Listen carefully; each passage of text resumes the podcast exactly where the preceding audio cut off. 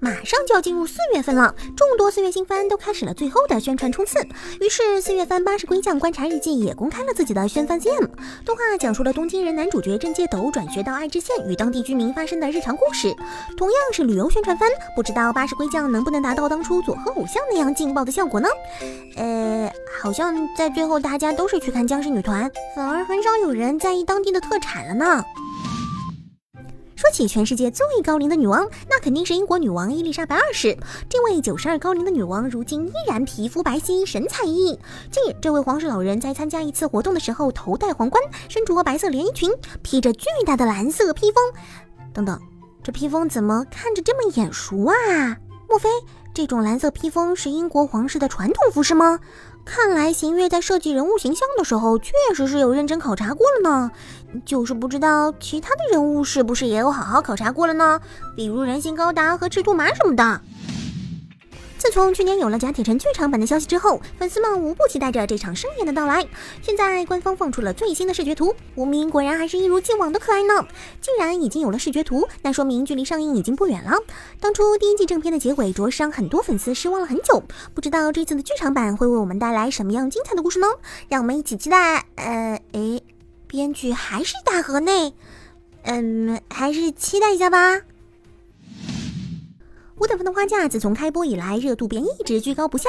五胞胎姐妹花都有着各自的魅力。如今动画已经播出到了第九集，官方的 BD 也即将发售了。不知道是不是担心光盘的销量，他们居然拿出了漫画第零卷来当做 BD 的赠品。这个漫画第零卷是漫画在试连载时的版本，所以和漫画第一话的内容差不多的样子。官方加大力度为 BD 保驾护航，同人自然也没有闲着。除了眼花缭乱的同人图外，国人大佬还为老婆们制作了游戏。这部由 Like You 游游戏制作组制作的游戏《五等分的抢婚三九篇》于三九节发布。果然，大佬就是大佬，把老婆做成游戏，这个爱还真是相当的深沉呢。而根据官方消息，还会有配音版和手机版推出，真是忍不住的心动呢。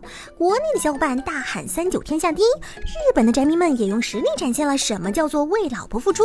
近日，不少周边店都公开了《五等分的花嫁》官方周边的销售情况，三九和五月的周边早就被席卷一空，其他姐妹们的周边销。量也不错，貌似只剩下四叶的周边了。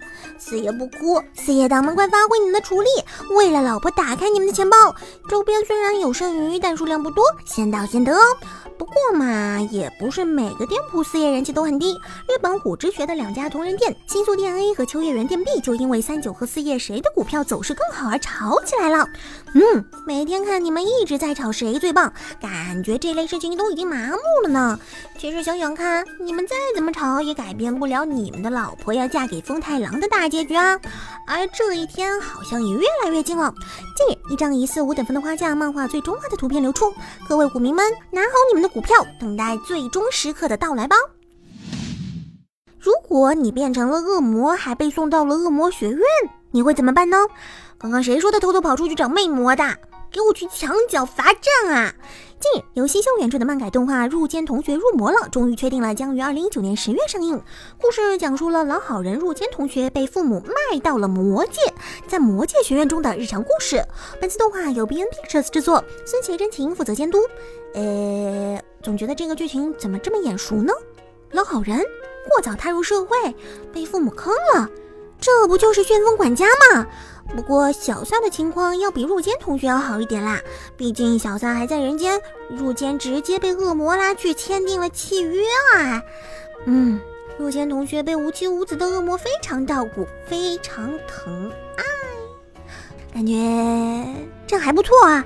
不过契约可是不能随便签订的呢，不然不知道代价的后果可是非常恐怖的哦。好啦，以上就是今天的全部内容啦。喜欢的小伙伴们不妨关注一下我们哦。那么我们明天再见，拜拜。